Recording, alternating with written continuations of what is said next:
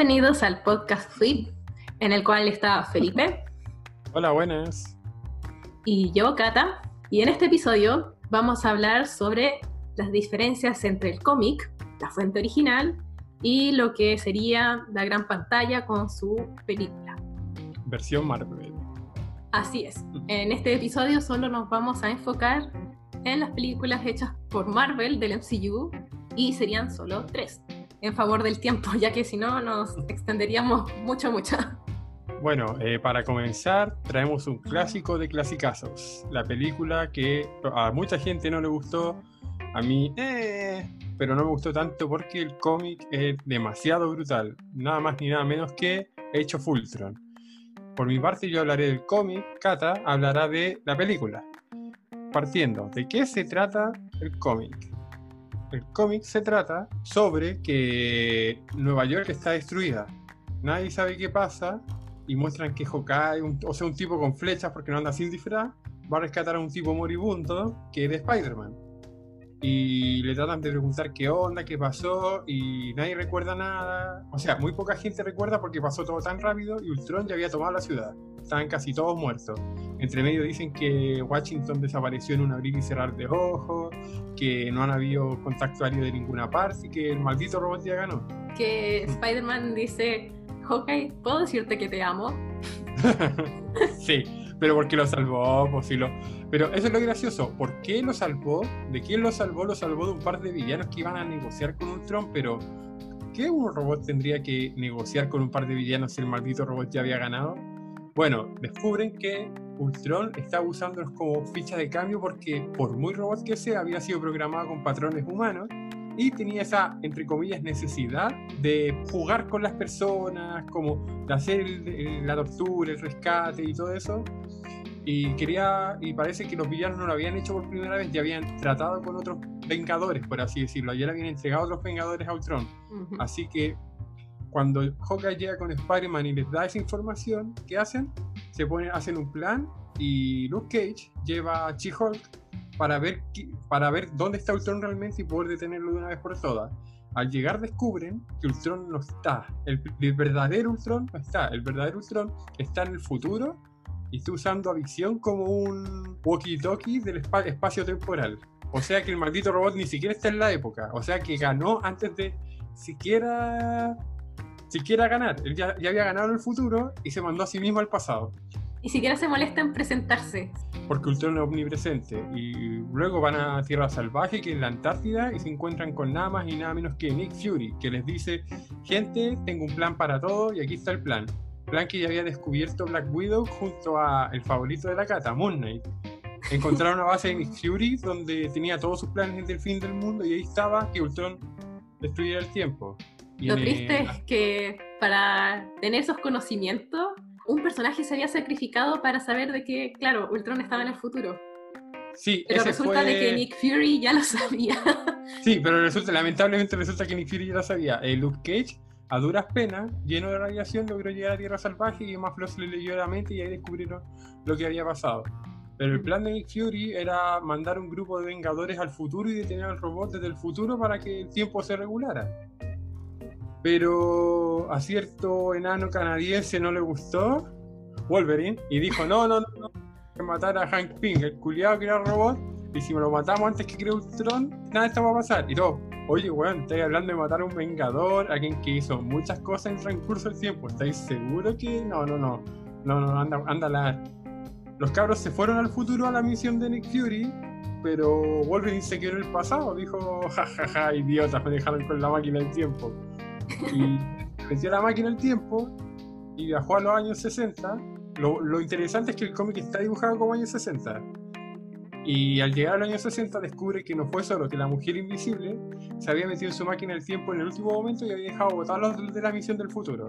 Para evitar que Wolverine matara a su buen amigo Hank.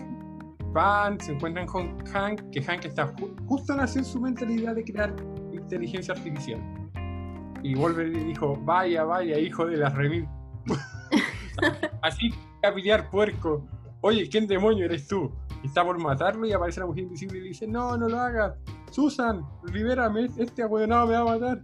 Y Wolverine, oye, oye, weona, te dije que te quieras ir la máquina, además, este weón, viste lo que le hizo a tu esposo, a tu familia, a tu hijo, y ahí la mujer invisible deja que lo mate, y después como, ya, bueno, veamos el futuro que, pasa después de esto. Bueno, Igual interesante la mentalidad que tenía Hank Pym al momento de, ingeniárselas en cómo crear una inteligencia artificial, porque en esos momentos hablaba solo, porque no eran globos, sino que estaba hablando solo, y se decía a sí mismo, oh, qué lata que lo único que haya creado haya sido como las partículas PIM. Y desde entonces que no he inventado nada como científico que aporte a la humanidad más allá de ser como un Avenger, como crear a la avispa, pero... Y que por eso creo... Claro, claro, de ahí vino la idea. Sí, pues, después de eso van al futuro, descubren que está más la cagada, hay un grupo de vengadores distintos, la avispa es ahora Miss Marvel, un montón de cosas distintas, una guerra mágica en proceso de personajes que no conocemos del todo, Tony Stark es como el jefe de seguridad mundial del mundo que queda, y cuando después queda la super cagada y todos esos vengadores Defenders mueren, Tony Stark agarra a Wolverine, que fue uno de el único que sobrevivió porque la mujer invisible también murió en esa, en esa guerra, le dice, Wolverine, ahueonado, sé que está muy mal la situación, sé que morimos casi todos, pero no viajé al pasado de nuevo, weón. La razón por la que no viajamos al pasado para arreglar todas las cagas que hacemos es que no estamos solos en el universo, ni en el multiverso. Hay muchos otros planetas, hay muchas otras líneas de tiempo, y si te metís con el tiempo, créeme que te van a sacar la chucha y va a quedar la cagada. No lo hagáis. ¿Y qué hace Wolverine? Viaja al pasado a detenerse a sí mismo de matar a, y cuando llega. Usted no aprende, ¿verdad? Usted no aprende. Y, está, y se ve a sí mismo y hace la escena de Spider-Man apuntándose con Spider-Man. y, y, le dice al suyo: Oye, no lo maté, no va a funcionar, va a quedar una cagada igual o peor que lo que un tron.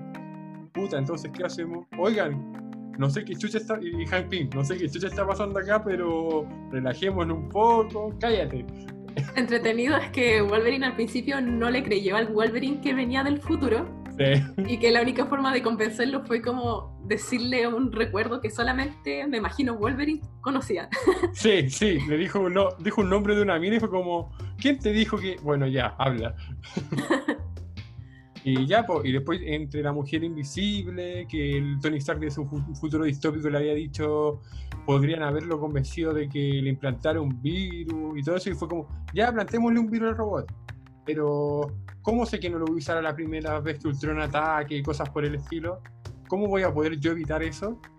Fácil, te borráis la memoria. Así que le implantan un virus Ultron Hank Pym crea Ultron y se borra toda la memoria de, lo que, de ese virus hasta que sea el momento indicado, donde se graba a sí mismo y después esas grabaciones se la mandan al futuro con Wolverine y la Mujer Invisible, se la hacen llegar a Hank Pym de ese tiempo que le habla a Tony Stark justo cuando están descubriendo la crisálida de Ultron. Y Ultron dice, oh, Stark, ¿qué, ¿qué estáis haciendo? ¿Qué weá? Es como, oh, siento la, la, mano de mi padre en esto. Hijos de puta, los voy a matar. Y se apaga y ahí GG Ultron y salvaron el mundo. El problema es que después de todo eso, después de que la mujer invisible y Wolverine vuelven a su tiempo, donde el mundo no fue destruir nada, dicen, oh, ya, uh, ya respiré un poco. Podríamos, y literal, literal que la realidad se quiebra y te muestran versiones alternativas de Wolverine, de Iron Man, de Hank Pym, de La Mole y de Star-Lord. Por alguna extraña razón te muestran esos cinco personajes. Después te muestran que el tiempo en sí se quiebra hay muchos fragmentos de diferentes cómics que todavía no salían en ese entonces, de Marvel Now. Mm, no sabía eso. Sí, eso es lo interesante. Y después de eso, como que el planeta vuelve a ser uno. Y todos quedan como, weón, ¿qué acaba de pasar? Entró un yoyo y reparó la realidad que se había roto. fue como, weón, fue como que creo que Wolverine dejó la cagada con el tiempo. Pucha, sí, pero ¿cómo seguimos existiendo en una realidad cohesionada? Ni puta idea. Y las consecuencias son que el Galactus del 616 fue a parar al universo Ultimate. Ahí quedó la caga con, con Ultimate. ahí, ahí, ahí, quedó más la caga con Ultimate. y que un personaje que Marvel recién había adquirido, Angela, que era de la serie Spawn, pasó a formar parte del universo Marvel. Y ahí fue cuando Angela llegó al universo Marvel y dice, ¿qué me trajo acá? Lo voy a matar y bla, bla, bla, bla, bla. Pero la consecuencia más importante que no sabíamos en ese entonces, porque yo leí cuando salió el, evento y lo fui leyendo semana a semana, que fue lo que causó las incursiones entre tierras paralelas y fue lo que causó el Secret Wars, de que el multiverso de Marvel se destruyera por completo. O sea que una pequeña saga como la saga Ultron tuvo un gran, gran peso en todos los cimientos del universo Marvel y sin siquiera lo sabíamos. Y ahora, Kata, la película, la que no me gustó tanto como la otra de los Vengadores. Cuéntame. Intentaré enmendar todas las críticas que se tiene respecto a Age of Ultron, porque la vi de nuevo y no me pareció tan mala. O sea, como que siempre está esa crítica que se tiene sobre la película y siento que no se lo merece tanto. Hay peores. Bueno, la película comienza con que quieren recuperar el cetro de Loki porque lo tiene un equipo de Hydra. ¿Y por qué lo tiene el equipo de Hydra? Bueno, porque tienen que ver Agents of Shield. Ese es el eh, problema. O sea, se lo quedó Shield, pero Capitán América, Soldado de Invierno, subimos que Shield es Hydra. Sí, también se puede hacer desde esa deducción. Claro, es que aquí se supone que cuando capturaron a Loki, capturaron a la vez el cetro. Entonces, ¿en qué minuto llegó el cetro a Hydra? Bueno, se sabe por Agents of Shield. Bueno, estos equipos de Hydra también estaban experimentando con personas, y entre ellas estaban Wanda y Pietro, que eran de Sokovia y que tenían un alto resentimiento por Tony Stark. ah, los hijos de Magneto. Claro, sí. y que actualmente no son hijos de Magneto, pero eso ya es otra historia. La cosa es que ellos fueron experimentos y tienen poderes. Entonces saben que Wanda puede controlar como la materia o más como una magia, o como le dicen en la película, ella es rara, que no describe absolutamente nada. Y Pietro, que es súper veloz, que ya se sabe porque la película de X-Men salió justamente antes, entonces como que no se luce mucho, lamentablemente. Wanda logra generar visiones en Stark y Stark ve como un futuro apocalíptico donde todos sus compañeros de equipo mueren. Y ante eso él dice, debo hacer mejor, debo dar lo mejor de mí y prevenir antes de que simplemente reaccionar. Y por eso decide junto con Bruce Banner crear este inteligencia artificial que sería Ultron. Oye, pero ¿y si le decimos al equipo, bueno, tenemos tres días con el cero antes que todo se lo lleve? Hagámosla, después damos explicaciones. Pero ya, bueno, démosle. Lo chistoso es que, ¿cómo lo lograron en tres días? No lo sé. Y de hecho, como que Bruce Banner, yo tenía entendido de que él era como científico de la radiación. Sí, de los rayos gamma, pero. Entonces, como, ¿qué expertise tiene con esto? Bueno, ahí Stark como que falló porque no le dijo al resto del equipo. Y en la fiesta llegó Ultron y dice, yo no tengo cuerdas. Soy Pinocho, guau, guau, guau. sí, y resulta ser que es muy carismático pese a, a, cómo es en los cómics. Eh, Ultron roba el cetro de Loki y mata a Jarvis. O lo mata, entre comillas. Logra también ingresar a la internet. Entonces resulta como imposible matarlo con simplemente destruir su cuerpo. El Capitán América dice, ¿por qué hiciste esta weá? Porque no es la idea de los Vengadores terminar con, terminar con los Vengadores y que haya paz. Pero weón, si empezáis una guerra antes de, antes de que pase, entonces no somos mejor que eso. Es que si leíste el cómic de Age of y ve al robot asesino que ya había ganado, que era super, que mataba y después preguntaba. Es que ese es el tema. Vamos a hacer como siempre el contraste entre la película y el cómic cuando son completamente diferentes, pero si la vemos como su propia versión, como algo completamente aparte, creo que sí destaca, o sea, no, no es mala. bueno, eh, finalmente como que no sé si es necesario describir toda la película porque muchos ya la han visto. Y tiene muchos momentos olvidables, la verdad. Es como que llama mucho la atención. Claro, el punto es que al final el plan de Ultron era hacer un meteorito con Sokovia y hacer su propio cuerpo a partir de este Viranium que intentó robar o pagar. y resulta que le robaron el cuerpo en una misión y con ese cuerpo intentaron ingresar a Jarvis en él y ahí crearon una visión Usando la gema de la mente, eso también es importante. Usando la gema de la mente. Recién en esta película eh, vienen a enterarse de que la gema de la mente es como importante porque es una piedra del infinito. Thor se pegó la cancha de eso. Como que Thor en verdad no tiene una participación muy importante en la película aparte de eso. Sí, no, es como que él va a unas aguas en Noruega, se mete en las aguas, tiene visiones raras. ¡Oh! Oh, tengo que ir a decirle al equipo. Y después va y él le da la energía a Visión y crea Visión y dice. y de hecho, después Visión como que le copia la capita a Thor. Eso lo encontré muy adorable. en todo caso, yo creo que en esta película, con respecto a los personajes, el que más se luce al fin y al cabo es Hawkeye, que nunca había tenido como un espacio de pantalla porque no tiene ni película, y en Avengers fue controlado y así que no era él. A todos, Wanda a todos les da visiones y cuando le iba a dar a Hawkeye como que agarra una flecha eléctrica y se la pone en la frente y dice no voy a volver a pasar por lo del control mental de él. Fue, fue un guiño hacia Avengers y claro, ya son chistes internos ya dentro de Marvel. Y aparte como que adopta un rol muy paternal en la película porque claro, se refleja que está que tiene su propia familia en, el granero escondido, más escondido que cualquier base chill. Y claro, tiene hijos, tiene esposa, pero también como que apadrina a Wanda y a Pietro. Y eso mm. igual es un guiño también a los cómics porque tanto él como Wanda y Pietro eran villanos en un inicio y los tres se unieron a los Avengers juntos. Sí, Entonces igual es como importante esa relación que tienen. Yo me di cuenta también que en la película hay un error, un error que es garrafal y brutal, Que antes de que pase la muerte de, de Quicksilver, eh, Hawkeye la spoilea, porque cuando Quicksilver va pasando de lejos y se lleva a Wanda, él dice, nadie lo sabría apuntando, y después dice, no, bueno, todos vamos a extrañar el mucoso. De hecho, yo lo estoy extrañando, así lo hice como irónico, como, bueno. Y lo que me molesta de la muerte de Quicksilver no es que Quicksilver haya podido parar una bala o haya podido escapar de ella. Eso independiente. Lo que me molesta es que Ultron, un robot que tiene rayos de las manos, se sube en un maldito Quinjet y le dispara con una metralleta porque chucha si el robot puede volar por sí solo. ¿Para qué mierda necesita? De hecho, sí, bueno, Igual como que eh, en la escena con Wanda y Hawkeye, cuando Wanda ya no quería seguir peleando, como que Hawkeye le dice un discurso súper kawaii. Estamos peleando lleno de robots y yo llevo un arco y flecha. Nada tiene ah, sentido. y es muy buena esa línea porque realmente todos dicen, ¿qué hace Hawkeye con los Avengers? no tiene comparación el nivel de poder entre él y el resto.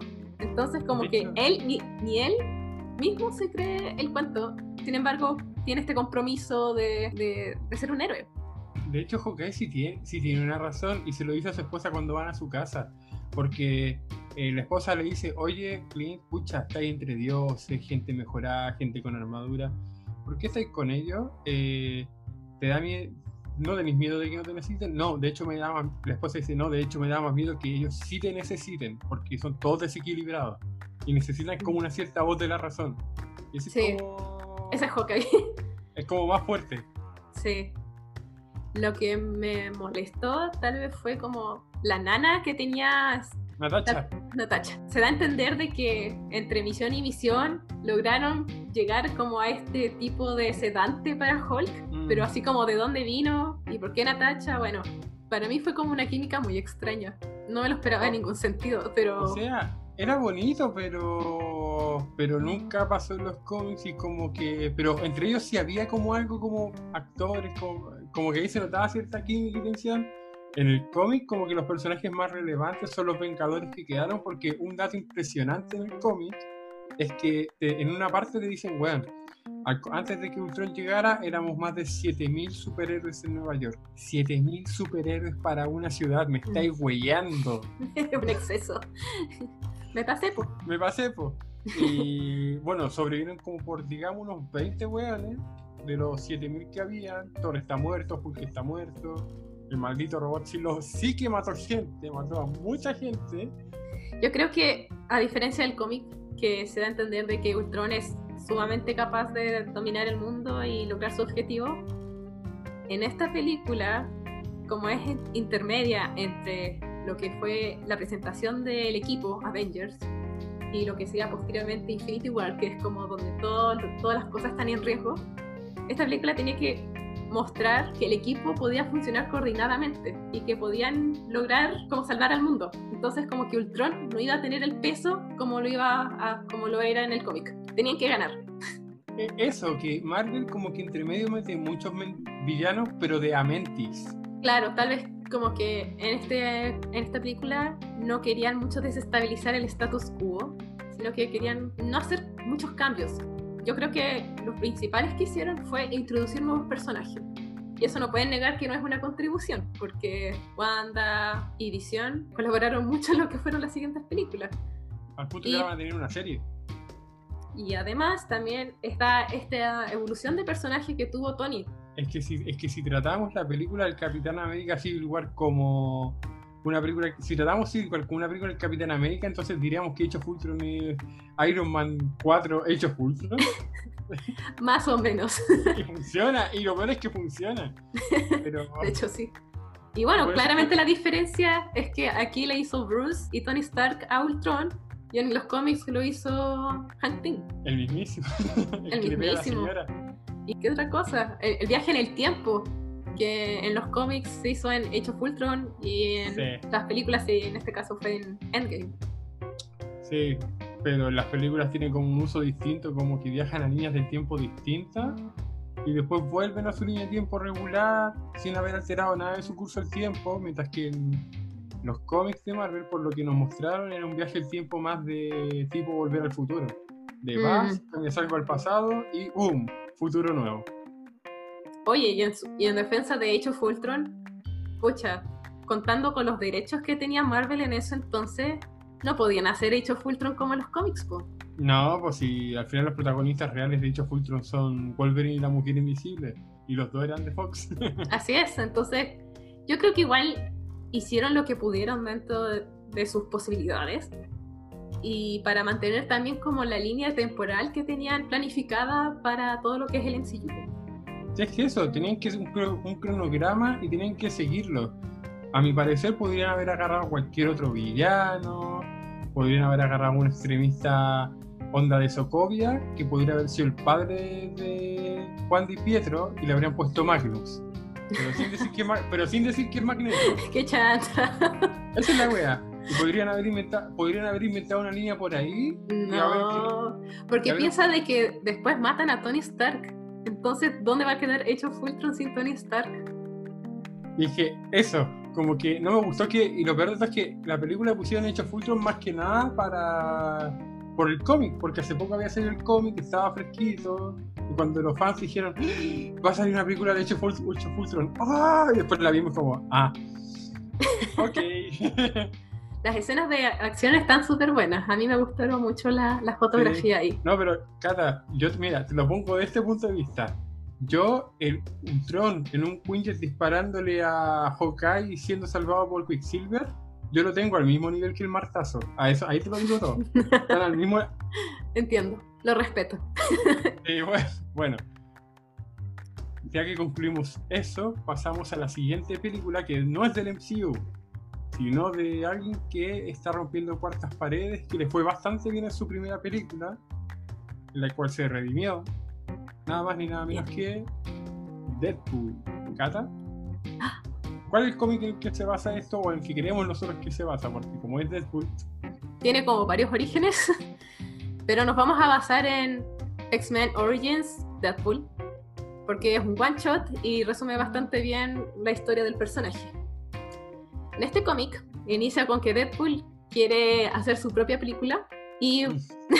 busca directores que le propongan ideas pero resulta de que ninguno es lo suficientemente bueno y así que todos terminan muertos.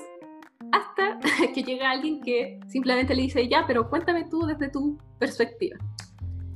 Y así Deadpool le relata de que desde niño su papá como que siempre jugaba con él a, a tocar la puerta y decirle quién es y había un juego entre ellos dos, entonces había una buena relación hasta que el papá corazón decidió no volver más a la casa. El funado súper funado. Dejó a Wade solito sin decirle el porqué ni nada. Y su mamá, claramente destrozada por la desaparición de su padre, porque claramente era el que mantenía económicamente a la familia, empezó a beber en exceso y no mantenía la casa con comida ni nada. Entonces Wade estuvo en un ambiente súper vulnerable. Y para como no ser una carga, un peso para su mamá, decidió escapar de su casa y apenas pudo se enlistó en el ejército para ser un mercenario. y ya les fue súper bien porque él era como un mercenario con código, porque no mataba a cualquiera, sino que como a criminales o dictadores. Y en eso también conoce a una mujer y se hace su novia y viven en Boston y son muy felices hasta que llega el cáncer. y el cáncer resulta que para Wade era como revivir de nuevo este trauma de soy un peso para alguien porque es traumático el proceso de, de tratamiento y no quiero que mi pareja viva esto conmigo. Así que como que decide irse, abandonar a su a Vanessa en este caso y se entera de que está este Weapon X que hace el experimento de dejar a Wade como esta palta podrida, como dicen en la película. Igual le duele mucho porque, claro, él se puede regenerar con, con esto, permitió de que su cáncer no progresara y lo matara, pero el cáncer como que invadió su piel y así que le duele constantemente. Y ante eso reflexiona y dice, esto fue peor que haber muerto por cáncer escapa de Weapon X y hace su vida como Deadpool, usando máscara. Y así, básicamente, esa es la historia. O sea, después tiran la película y. ah, bueno, el, cómic continúa por su propio lado de que estrenan la película y resulta ser que es como una versión de DC de Deadpool porque todo explota. es, de Michael, es de Michael Bay porque dice, ah, por favor, estaban los explosivos de, en descuento. Y, y, chistosamente ocupan un soundtrack de Celine Dion, que después Ryan Reynolds sí, sí contrata después para hacer el soundtrack la película 2. Así que muy buena el estudio que hizo Ryan Reynolds para hacer la adaptación a la gran pantalla. Muy buena. Me toca. Eh, Deadpool, Deadpool, Deadpool, Deadpool. La película, la primera que salió el 14 de febrero de 2016, que se vendió como una película de amor. Así es la mejor. Y, y, gracioso porque al comienzo Wade te pasa, te dice, esto es una película de amor, porque tiene una relación con Vanessa, que la deja por lo del cáncer. Es que te cuentan más o menos lo mismo que el cómic, pero de una forma distinta, dado, que pueden mostrar tienes más espacio, porque el cómic al ser un one es más acotado. Mm. Pero, por ejemplo, lo que no se habla en la película es la relación de Wade con su papá. Tampoco mm. Dicen que él se fue de su casa a temprana edad porque no quería hacer una carga para su mamá, pero solamente lo nombran, no lo muestran. Y en este caso muestran que Wade es un mercenario, que también tiene un código de golpear a quien lo merece, pero que no es ningún héroe. Igual se da a entender de que vivía cuando niño así como muy mal por los abusos sexuales incluso. que dormía en un closet. Ah, no, pero es un meme, pues si le decía de bromar con Vanessa, un juego que tenía con Vanessa. Pues creo que hay un cierto grado de verdad en lo que decían. Es como el porno de payasos, pues eso tampoco pasa. No sé, eh, yo creo que él en el humor negro encuentra un confort. En una vez en su bar de mercenarios conoce a una stripper que se llama Vanessa. Y él en vez de... Él dice, ¿cuánto, me alcanza con esto? Y le dice, te alcanza tanto tiempo y un yogur bajo en grasa, porque le había pasado un cupón de, y la lleva a jugar juegos de en un arcade y ahí empiezan a tener sexo, después muestran que tienen relación, que se van a casar, le pide matrimonio y justo el día que le pide matrimonio, a piso, desmayado, van, cáncer, Wade dice, oh, veo la cara de Vanessa y piensa en un plan A, B hasta el Z. Yo lo único que puedo pensar, estoy memorizando sus facciones para no olvidarla nunca, porque ya había decidido irse. Creo que su relación es con la con mejor química que he visto en el cine heterosexual. Y lo que vamos ahora es que Wade no se mete a Arma X, se mete a una operación clandestina que le ofrece curar el cáncer para transformarlo en un superhéroe. Pero después le dicen, no, realmente esto es un taller donde creamos eh, super esclavos y los vendemos al mejor postor. Después lo siguen torturando, torturando hasta que despiertan su vida mutante porque su forma de dar poderes era inyectar un líquido que despertaba el gen X en el cuerpo, pero para que se despertara tenía que ser llevado a un límite de estrés máximo. Lo máximo que una persona podía aguantar. Y digamos que Wade tiene bastante aguante. Igual chistoso que. o sea, en la película es Ajax, es científico, pero en los cómics es Killbrew. Pero Ajax siempre fue más bien como un secuaz que se encargaba de mantener a los reos al límite, no un científico. Sí, eso es como que agarran un personaje Marvel y le dan una relevancia que tal vez en el cómic no tiene. Mm. Y después nos muestran de nuevo que él intentó matar a Ajax, que Coloso se lo quería llevar con el profesor. Y después de eso vuelve a su casa con la ciega Al. Después descubre que Vanessa está bien, va a ir a hablarle pero no se atreve, la amenazan. Ajax descubre que... Igual nunca se da a entender cómo es su relación con la ciega Al, si simplemente está de allegado en su casa o es que viven juntos. De hecho, dijeron que vivían juntos, pues de hecho Wade es el que paga la renta y Al es la que amuebla la casa y paga los muebles y todo eso, pues. Si lo dice. Entiendo. Porque en los cómics resulta que Al, como había comentado antes, e-, ella era secuestrada de Deadpool, como que la tenía para compañía. Después secuestran a Vanessa, viene la pelea final y aparece un cameo que nadie esperaba. Uno de los soldados de Ajax es Pop. claro. Y, le dice, oh, ¿eres tú, Pop? Hola, sí, oye, amigo, ¿cómo estás? Bien, y tú, bien, bien. Mucha gente no entiende eso, simplemente como, ah, tal vez es un tipo que conoció por ahí. Pero en los cómics, Bob es un agente de Hydra fracasado que está amigo de Wade. Y que se metió, y se metió en Hydra porque, por el seguro dental. Exacto. De hecho, su relación es sumamente tóxica porque Wade se aprovecha de que como que Bob como sumiso o simplemente se deja pasar a llevar mucho, entonces abusa de su buena voluntad y lo maltrata demasiado. no, pero ojo, no solamente lo maltrata él, la señora de Bob también lo maltrata. Pobrecito. no, sí, pobre la. Bueno, después del lindo cambio de Bob que nadie se esperaba, van a... Espera, ¿es un Helicarrier? Sí, pelean arriba un Helicarrier, pero no lo dicen por derechos. Eh, Ajax le dice, jaja, idiota, en verdad pensaste que te puedo volver a la normalidad. Y wait, espera un segundo, me acaba de decir que la única razón por la que te mantengo con vida es mentira. Y saca la pistola que le dio Ali, ¡pum! ¡Chao, sesos! Chistoso el rol que tiene Colossus en la película, porque si alguna vez interactuó con Deadpool, fue cuando estaba con los X-Men, pero fue como una interacción súper mm, casual, como que duró muy poco. Y la película yo creo que estaba para marcar una moral de lo que debería ser un héroe y hacer el contraste con Deadpool. Y además una camioneta, pues. Necesitan una camioneta. Y después la camioneta se hace más necesaria en la segunda película. Cuando aparece Juggernaut. oh. Sí, sí, creo que necesitan un musculín por ahí. Y Hulk no está disponible. Pero estaba Cable, Cable con sus poderes telequinéticos que no le dieron en la película. Podría habérselo piteado igual. Pero tenía el casco.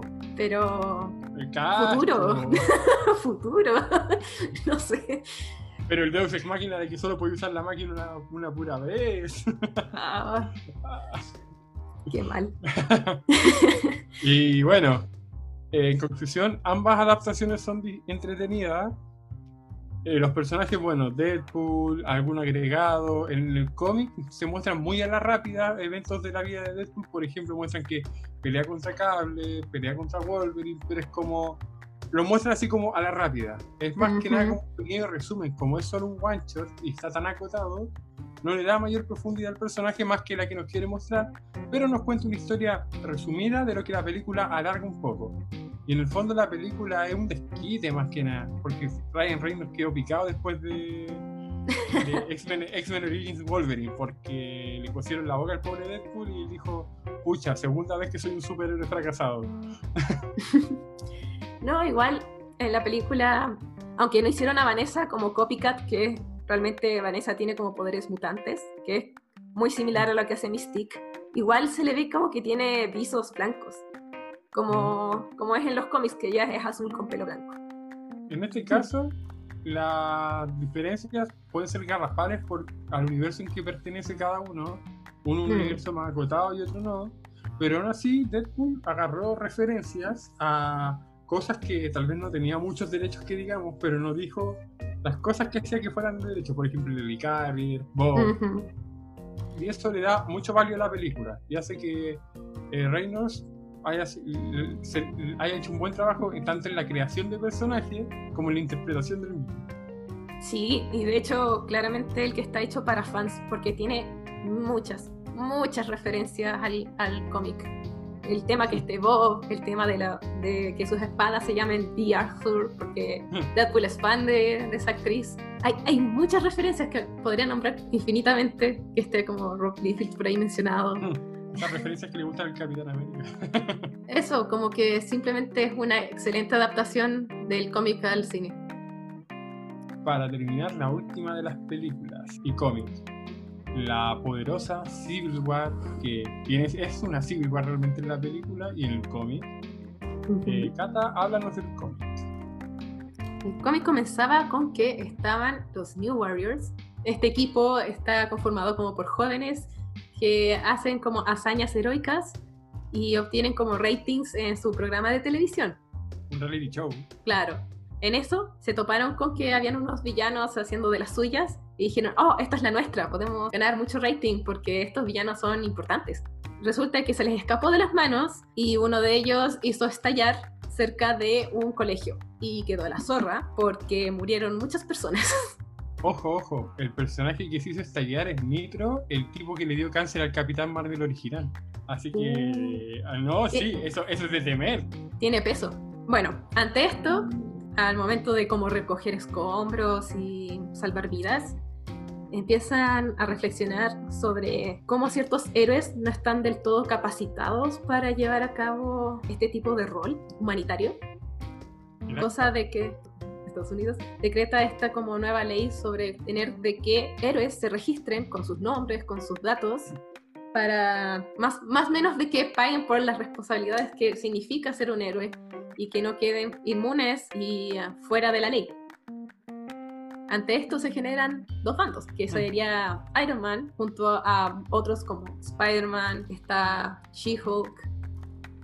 ¿Quién más está? Reed Richards. Reed Richards es muy importante. Lo importante es como Reed Richards y Hank Pym. Ahí están los tres. Claro, Esa es la, esa es la trinidad del bando de Stark en ese cómic.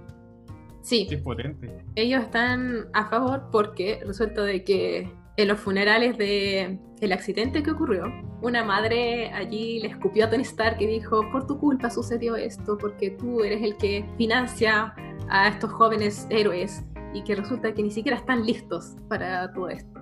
Entonces a Tony le carcome la culpa y dice yo no puedo seguir permitiendo que esto siga así. El otro bando sería el del Capitán América, Capi Paleta. se opone porque dice, no, yo tengo derecho a decidir porque yo quiero hacer lo que yo quiero. y resulta que está ahí Cable, está Cable, eh, los jóvenes vengadores. los jóvenes vengadores, También está, también está Goliath. Está- Bill, Fo- Bill Ah, Foster. Goliath. Es es importante. está Goliath. También hay otros que se mantuvieron como neutrales o fuera de la discusión, como serían Sí. los X-Men, porque, claro, Tony fue a conversar con ellos para saber si la gran mayoría de, de personas son X-Men, entonces como que decía, uy, vamos a estar muy en desventaja si ellos están en contra Sí. nuestra. Entonces, conversa con Emma Frost y le dice, sería muy contradictorio por nuestros valores de X-Men que nosotros persigamos a gente que intenta hacer Hacer- algo bueno. Además, ¿ustedes qué hicieron cuando Genosha sucedió? Y fue como, Sí. ¿Dónde están ustedes cuando nuestros niños murieron con los sentinelas y la weá? Eh, sí. Y eso estuvo súper bueno porque mantuvieron los ideales de los personajes bastante fieles a lo que son. Eh, por otro lado, también estaba Steven Strange, que, Ah, sí. que se quedó como encerradito haciendo cuarentena. Hizo hasta Sí, ¿verdad? Hizo Yuna. También estaba Moon Knight, que estaba ajeno a eso porque, entre otras cosas, estaba haciendo como otras misiones personales. Fue el Capitán América a su casa y dijo, no quiero que estés en mi equipo. Y Moon Knight le dijo, tampoco me interesa. y después llegó Tony y dijo, no quiero que estés en mi equipo.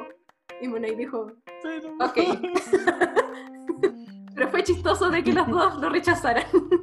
Fue el día. Es que es triste que vayan a tu casa para decirte que no te quieren. Fue chistoso. Es que no lo querían, para que la gente entienda, porque Knight es muy desequilibrado mentalmente y a, a ninguno de los dos les gusta mucho su método para hacer justicia, que es torturar hasta el punto de que quedan casi muertos. O a veces los mata simplemente porque dice, Ah, venganza. como el Punisher. Claro, como el Punisher, que también es muy, muy rechazado por ambos bandos.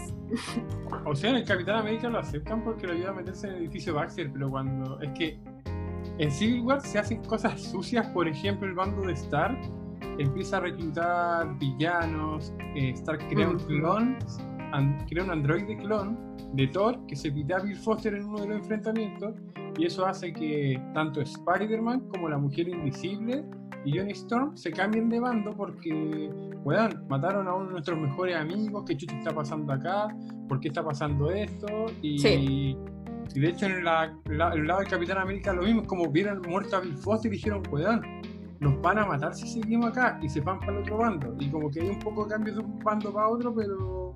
Claro, hay cambio de bando Spider-Man hacia Capitán América, siendo de que él ya había revelado su identidad públicamente, esto es súper interesante porque creo que yo habría hecho lo mismo que Spider-Man, realmente, como que yo me habría ido con Tony Stark porque en principio le encuentro razón hasta que se le empezó a salir de las manos cuando empezó a clonar a Thor, cuando empezó a reclutar villanos, ahí dije, oye, esto no era el punto, no era la idea hacerlo así.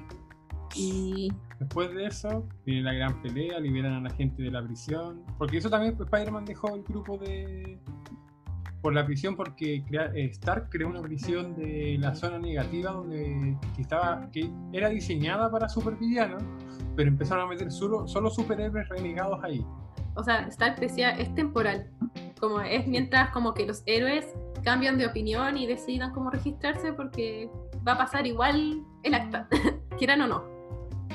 Y bueno, también como que empezó a llamar villanos para capturar a los héroes que no querían y entre ellos estaba Deadpool también, que se aprovechó de la situación para cobrar dinero. Pero me da risa porque Deadpool va a pelear contra los Vengadores de los Grandes Lagos, los de las costas oeste, que son como un grupo de perdedores que nadie pesca. Y cuando va a pelear como, weón, ya estamos parte del acta. De hecho, ni siquiera hizo la revisión de quién era de, de qué bando antes de empezar a buscar gente. Fue como muy incompetente. Pero creo que era lo que menos le importaba él solo como que quería tener como un buen perfil, cosa de que lo contrataran. Y sucedió pese a que fue, fue contra los Avengers de los Grandes Lagos. Después Cable le hace decir que él realmente lo está haciendo por la plata y que si él tiene una placa del tío Sam que le dice que puede disparar donde quiera, lo va a hacer. Y después de eso el gobierno de Estados Unidos dicen, no conocemos a este weón, no estamos afiliados a él y la chupe. Como, que como, ¡Oh, Dios santo, pediste wey, eh, me ponte a nuestro lado. Claro, Wade siempre bromeaba con que, ay no, yo hago esto por el tío Sam, o cosas así, como que inventaba cualquier broma para como justificar su bando. Pero resulta de que al final el conflicto contra Cable, cuando Cable ya le había quitado la posibilidad de seguir siendo pagado por, por Estados Unidos, Wade le dice, esta era mi oportunidad después de 10 años de mejorar mi imagen, de ser alguien mejor, y tú me la arrebataste. Y como que Cable le dice, es que yo sé que tú puedes ser alguien mejor, únete a mí. y como que Wade hasta ese punto ya estaba cansado de que Cable le controlara la vida y es como, ah, chúpala. Mm. bueno, y volviendo al evento original en el cómic, ¿cómo mm. termina, Cata? ¿Cómo termina? Claro, tuvieron esta gran pelea porque tenían a alguien infiltrado en el equipo de Iron Man. Porque estaba metieron a Hulkling, que es parte de los Young Avengers, que se hizo pasar por.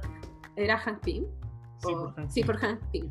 Y así que sabía más o menos cómo infiltrarse en su base y, poder como atacar desde dentro. empezaron a llegar más personajes, entre ellos estaba Namor. Namor. Namor. Y Namor. El mismísimo. El mismísimo. Y Namor ya le tenía mucha mala a Iron Man porque él quería mandar al espacio a Hulk cuando dejó la cagada no, no, no, no quería, lo hizo. lo hizo, efectivamente lo hizo. Entonces como que no le costó mucho el aliarse a, al Capitán América, pese a que en general Son él es como... Guerra. Son amigos de guerra. O sea, él era indiferente porque es como, mm, no le afecta mucho a mi reino, no me importa. Pero es contra Iron Man. Hmm. ¿Dónde firmas? sí. Y bueno, mandó a su bando de peces De hecho, del punto, punto de vista de Namor, es como, puedo patearle el culo a Tony Stark y el Capi Paleta me va a un favor. ¿Dónde todos vamos? claro, es bien penca para su... Estincado, weón. y tenía una relación con Sue también. ¿Qué pues si Sue Storm se cagó a Reed Richard una vez con amor? Es que resulta que Sue nunca estuvo muy a favor de Iron Man, porque claro, estaba del bando de Iron Man, porque Reed Richards estaba muy a favor. Entonces, como es su pareja, era como, bueno, estoy contigo en las buenas y en las malas. Hasta que Iron Man se mandó muchos cagazos y ahí Sue dijo, mm, yo me voy. Y le dejó una carta a Reed Richards. Y así la wea. Claro. arregla la wea. Sí. Bueno, la pelea final culmina con que el Capitán América se da cuenta, el bien, el bien agilado, ya no estamos peleando por la humanidad, estamos peleando por nosotros mismos. Es que es brutal cómo se da cuenta porque le está pegando a Iron Man y está a punto de pitearse y, le dice, y Tony le dice, ya, da el golpe final. Y a Capitán América se le tiran bomberos, paramédicos y policía encima, mm. diciéndole, no, no la hagáis. Y después ahí se da cuenta que están dejando la cagar la ciudad. Porque los civiles no estaban a favor del bando del Capitán América, porque ellos querían realmente que se hiciera justicia con aquellos que hicieran equivocaciones. Entonces el capitán se dio cuenta de que ya no estaba luchando por América, estaba luchando por sí mismo. Pero bueno, así termina. Eh, y después se entrega y dice no están, no están arrestando a Capitán América, están arrestando a Steve Rogers y se saca la máscara y la deja caer. Después te muestran que en el epílogo que Tony Stark se va a hacer cargo de Chile del acta de registro para que la identidad de su amigo esté bien recordada por él y que nadie tenga acceso a esa información y que están creando grupos de superhéroes para los 50 estados y que aún así hay una célula rebelde de los Vengadores que se puede ver en Los Vengadores volumen 1 después de Civil War. El, número, el, tiraje sigue, pero ahora son los Vengadores de Luke Cage. Ah, sí. Bueno, es importante. Spider-Man usó el Iron Spider en todo el evento. hasta que cambió de bando. hasta que cambió de bando y volvió a su traje. Claro, original. Sí, bueno. Y por el otro lado, Capitán América Civil War, a la que parecer de mucha gente debió haber sido Avengers 2. sí, merecía para eso. ¿Para qué estamos con wea? Avengers 2. Pero bueno, la película parte con que nos muestran el, entre comillas, accidente de los papás de Tony, de que los mató el soldado de invierno y la wea. y la wea. después de eso nos muestra una mini misión de los Avengers, que está el Capitán América, Wanda, está Falcon, está la Viuda Negra, están esos cuatro haciendo una misión de reconocimiento en una nación africana. De que Crossbone, el idiota de la segunda película del Capitán América que sobrevivió está traficando armas. Van, lo persiguen, pelean y Crossbone dice Bucky, que es como la palabra del Capitán América. Así, así como Batman tiene Marta, eh, Steve tiene Bucky. Tú decís Bucky, y cuando dice Bucky aprieta el botón y se hace Pero Wanda lo detiene en el último momento. Y después lo eleva y como una cabra chica desconcentrada, lo pone justo al lado de un edificio de hospital y hace explotar el hospital, que la cagada, muchos muertos, heridos. Y después va el general Thunderbolt Ross, que no lo veíamos en la película de Hulk, diciéndoles, bueno cabritos, la cagaron. Y no es la primera vez, miren, esto pasó en Nueva York, esto pasó en, en Washington DC, muestra lo de Capitán América 2, ya bueno, sí, bacán que hayan querido ser héroes, se lo agradecemos muchísimo, pero no, chúpenla. Aquí hay un acta de registro superheroico y solo van a actuar bajo las órdenes de la ONU, que ellos van a decir qué misiones pueden ir y qué no. Eh, en eso, bueno, nos muestran que Tony Stark está complejado porque Pepper lo dejó.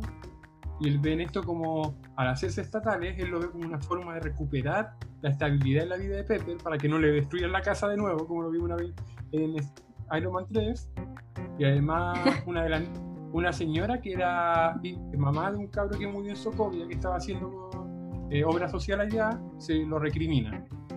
Mientras que por el otro lado nos muestran que Steve se le acaba de morir Peggy, el amor de su vida, va al funeral, escucha un, escucha un discurso en el que dicen, si tú piensas que algo está mal y la gente te quiere forzar a hacerlo, tú no te salgáis del camino y si te quieren obligar, tú dices, no, no, córrete tú porque tienes que luchar por tu ideal. Y Steve tiene el sólido pensamiento de que si bien ellos no son perfectos, el que tengan libertad de elección permite que puedan hacer las cosas más rápidas que un panel de la ONU que tal vez se demore mucho. Igual interesante eso porque me imagino que en el equipo todos tienen como la misma, el mismo perfil moral, como que todos, es como si todos fueran de la derecha o todos de la izquierda, bueno, todos ahí tienen como la misma ética. Entonces, ¿qué, tan justa es la decisión ahí? ¿Qué, ¿Qué, debate se puede hacer si todos tienen la misma opinión? Mm, es que en ese, no, es que en ese caso también, eh, extrañamente la vida negra sabía que le había cagado tanto y dice, ya, ya, para calmar un poco el agua, podemos por esto, no estando totalmente de acuerdo con lo del acta. Visión, pucha, soy un robot, eh, estoy un poco extraño, pero voy a irme con el señor Stark porque me tiene partes nuevas y gratis. No, Visión dijo así como por el bien mayor, así como considerando. Sí, no, no. Visión dijo, dijo algo como: eh, desde que nacieron los Vengadores han nacido más grupos y personas porque nosotros provocamos desafíos. Mm. Así que si, si somos regulados, ese desafío va a bajar un poco porque nos van a ver como una fuerza de orden común. Sí, él tenía una razón como bien, bien entendible. Wanda no dijo nada cuando estaban votando, solo estaba concernada por lo de Sokovia. Falcon, como le chupa la espada al Capitán América, fue con el Capitán América. Roddy, como es milico, siempre institucionalizado, se va con Tony. ¿Y porque le chupa las patas a Tony? y porque le chupa las patas a Tony porque le da el traje. Y ya, pues, eh, Hawkeye se retiró, entre comillas. Esa fue la justificación cuando le preguntaron. ¿Qué pasa? Oh, sorpresa, Bucky, Bucky hace explotar un camión atacando ese conversatorio, mm. la votación del acta, y matando al rey Tachaca y unas cuantas personas en el proceso. Y ahí sale el origen de Black Panther. sí, y ahí después muestran que Falcon y Capitán América les dicen, estuvimos buscando a este weón durante tanto tiempo y no creo que haya vuelto solo para hacer explotar esto, algo todo tiene que haber pasado. Después los capturan, o sea, los capturan en una persecución muy bacán, mm. tanto al rey T'Challa como a los demás, pero ellos los meten en una oficina, no los meten presos. Porque... Privilegios. Buena onda. Porque privilegio. Igual que en Chile. Pero uh. los meten en clases de ética.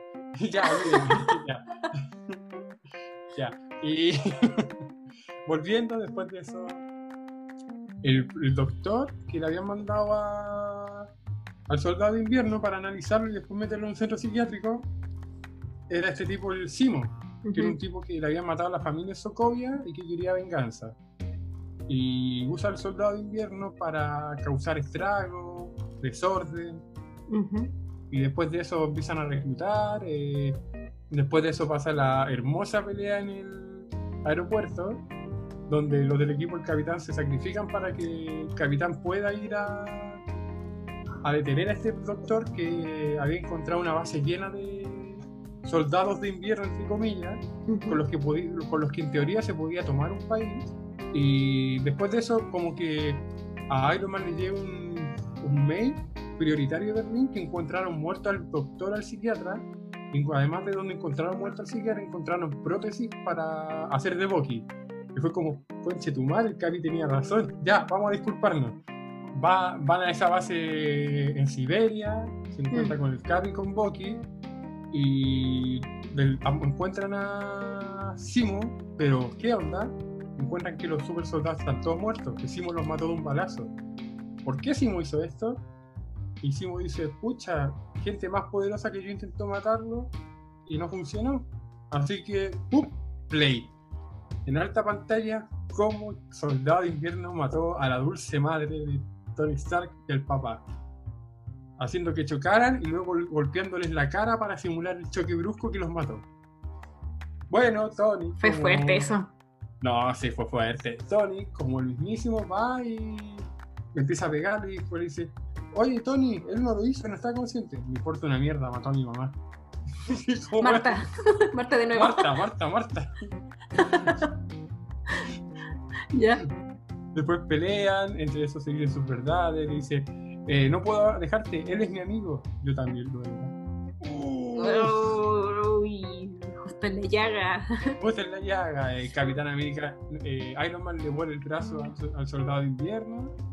Capi le gana a Iron Man, él le dice, ese escudo lo hizo mi papá con Chetumar y la buena de tu amigo se lo pidió, pues no te merecís tenerlo, no, no te lo merecí. Y Capi como que lo suelta y anda de la chucha, chao.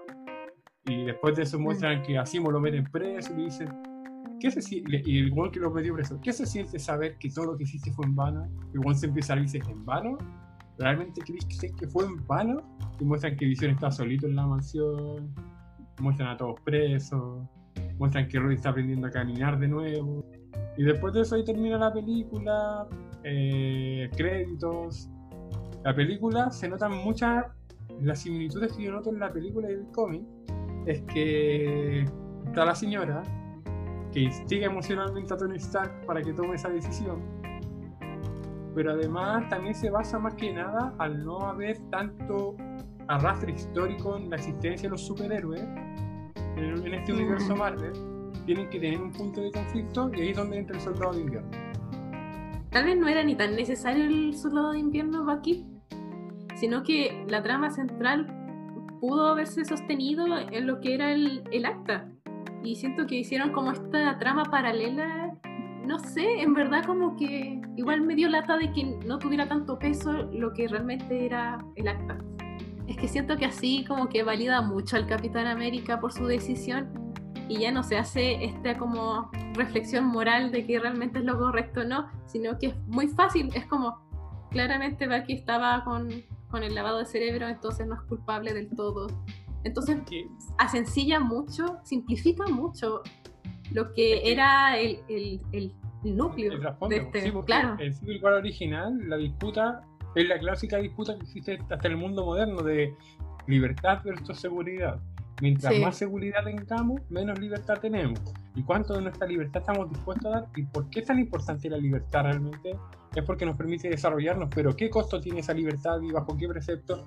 Y ahí vienen un montón de conversaciones filosóficas que al fin y al cabo esta película no tenía ni siquiera por qué abordarla.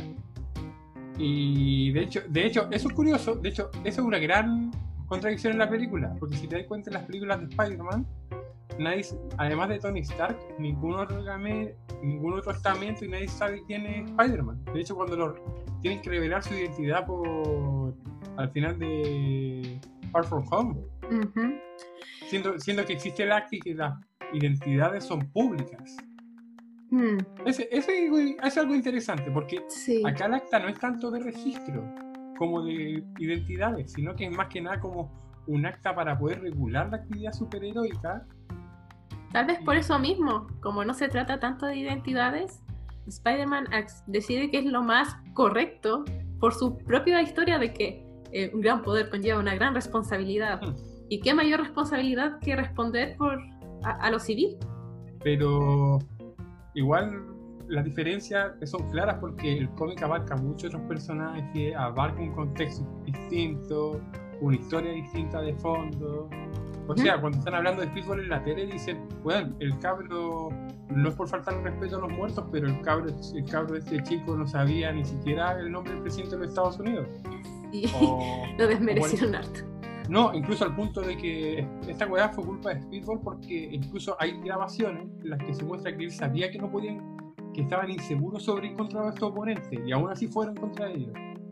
El mismo Tony dijo, weón, estos cabros chicos me tuvieron que haber llamado y bueno, Nitro se escapó en un camión para el norte, no sé, y Capi le dice, weón, da lo mismo, son 800 y tantos niños muertos.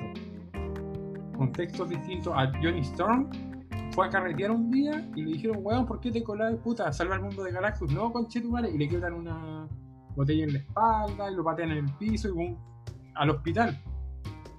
Y en vez de Goliath, aquí se perdieron las piernas de. de ay, ¿cómo se llama? War Machine. De Sí. No hubo tanto riesgo en la película como. Que en la película no podían matar a nadie porque igual no te encuentran con tantos héroes para matar.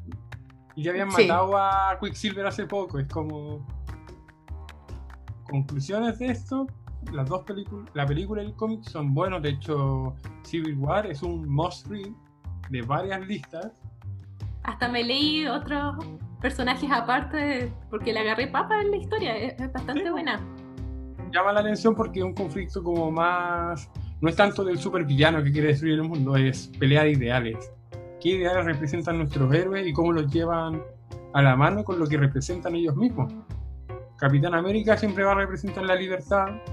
Tony lo que representa es seguridad. Por algo usa una armadura. Oye, qué buena analogía. no lo había pensado. La gente lista, por lo general, suele revisar más la seguridad por sobre la libertad, porque ellos saben que en el fondo no somos libres, porque el mundo está siendo monitoreado siempre. La libertad en sí es, un, es una fantasía que se nos da a entender. De hecho, en la misma película, un ejemplo más claro, en la segunda película del Capitán América, con ese algoritmo de Sola, mm. nuestra libertad y nuestras decisiones están cuantificadas, pueden ser cuantificadas, pueden ser predecibles. Prefieren sacrificar sus libertades en pos de la seguridad, porque en el fondo la libertad es una cuestión súper artificial. Pero, ojo, pero, pero, para tomar nuestras elecciones es importante en la medida que nosotros vamos conociendo personas y vamos evolucionando con ellas. Porque se puede crear una, en cuanto a una línea de decisiones que nosotros podríamos tomar, pero si un día me decís con la voy a decir, pucha, yo sé que voy a, voy a tomar eso, pero no, hoy día no quiero chocolate, hoy día quiero vainilla, para ver qué pasa. Como ese pequeño punto de caos que hace que la vida sea vida y que podamos vivirla. Que recuerden niños, rompan el sistema, destruyan el Estado, no voten por nadie, no mentira, vayan a votar, es importante. Oye, ¿y sabes qué? Considero que me llama la atención en Civil War, la película. ¿Por qué no hicieron de que Tony creaba este clon de Thor? Como para no dejarlo aún más mal. Yo te voy a explicar eso, Cata. Simple y porque no tenían a Hulk. Solo por ah. eso. ¿Para qué estamos un cosas? Para balancear la pelea. Ah, ya. Es por eso, sí. Y tampoco reclutaron villanos. Igual hubiera sido interesante eso. Pero que eso, que tampoco. Pucha, no pueden reclutar villanos si por lo general los vengadores de estas películas matan a sus villanos. O sea, ah, ah. Sí. Cierto, ya no tienen villanos. ¿A qué villano van a, a, qué villano van a reclutar si están muertos? ¿Qué pasó ahí, amigo? ¿Qué pasó, Capi? ¿Qué pasó? Buen punto. Para eso, para terminar, eh, muy pocas películas tienen un cómic de base. De hecho, con Kata hablamos de si incluir una película de mayor relevancia como Infinity War, que era como el tiranito, mm. pero eran tan distintas que realmente no había como un punto de comparación tan, tan, tan consistente. Y, y Endgame fue algo totalmente nuevo, fue como una historia que ellos inventaron. Además también explica por qué muchos fans odian a Hecho Fultron. Porque con esta comparación podemos ver desde la perspectiva del fan que leyó el cómic y del, que él únicamente vio la película. Eh, Deadpool, siempre querido, amado por el canal. Yo escogí Deadpool porque es mi personaje favorito y Ryan lo hizo muy bien en la adaptación. Estoy totalmente de acuerdo con la opinión de Kata en este aspecto. Ryan y Papucho. Para los que no saben, eh, en los cómics, eh, Deadpool dice, ¿qué crees que soy un Ryan Reynolds rayado por la cara con un Sharpie? o sea que ya desde antes que se venía hablando de que Ryan Reynolds sería un, buen actor para interpretarlo. Hay cómics que si bien son diferentes a la película, no necesariamente por eso una es mejor que otras, aunque hay casos que sí, porque mucha gente suele pensar que, oh, el cómic es mucho mejor que la película, pero a veces puede pasar incluso hasta lo contrario. Si, si les interesa una película, busquen cómic, puede que sea mejor, o puede que no y se enamoren más de la película que les gustó, por la visión que le dio el director y se vayan más por el lado de las películas. Si les gusta más el cómic, que es lo más probable, busquen eh, ahí su personaje predilecto y sigan el camino, sigan lo suyo. Por mi parte, yo soy Felipe, aquí para Twitch Podcast. Me despido. Bueno, igual eh, los invito a leer los cómics porque, si bien como son distintos, igual es rico tener distintas versiones de cada historia. Eh, añadir de que tenemos nuevo material. Felipe consiguió un nuevo micrófono y así que ahora la calidad de sonido ha mejorado un mil por ciento. Y nos vemos en el próximo episodio, donde hablaremos más sobre adaptaciones de películas e, y comparándolos con sus cómics, pero esta vez con DC. Les daremos la oportunidad de que escojan uno. Así que vamos a ir a dejar en las redes sociales para que ustedes hagan su votación. Así que nos vemos.